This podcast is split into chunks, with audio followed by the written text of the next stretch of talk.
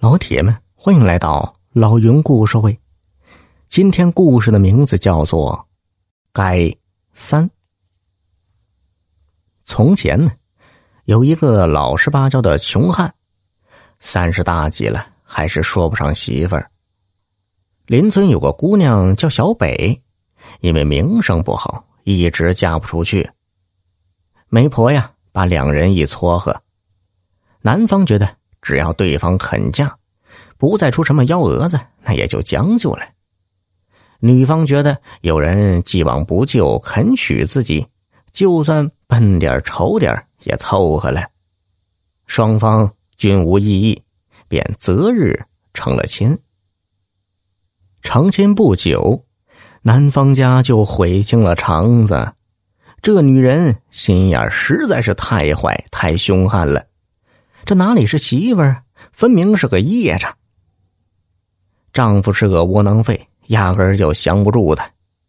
她在家里是作威作福，公公婆婆都七老八十的人了，还要下地做饭，外加伺候她。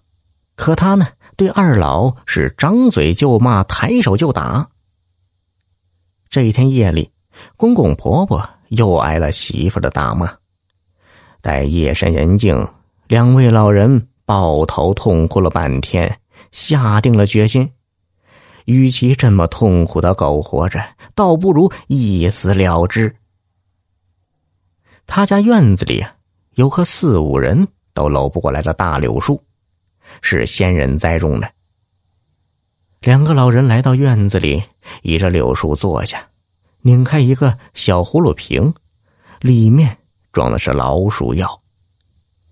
两人刚想轮流把老鼠药往嘴里倒，突然“吱溜”一声，树身上开了一扇门，一个青衣女子提着一盏红灯笼，匆匆走了出来。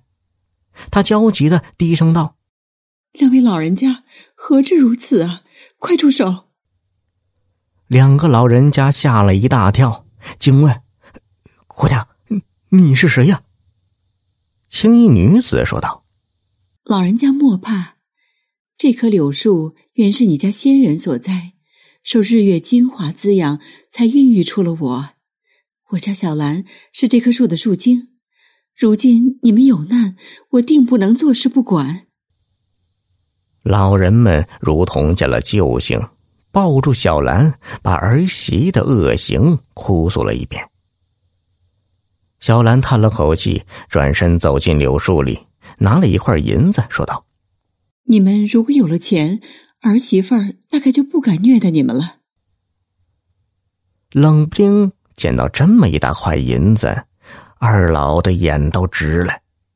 小兰说：“以后要有什么需要我帮助的，只需要在树壁上拍打三下，叫三声‘小兰’，我就会出来。”说完。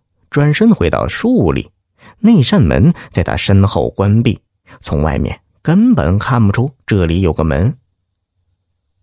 两位老人捧着那块银子，心中欢喜不已。有了这块银子，能给媳妇儿买很多东西，他应该会满足了吧？谁知这一切被小北全看在了眼里，他当晚有点腹泻。齐夜准备去院角上茅厕，刚要开门，听到院中有动静。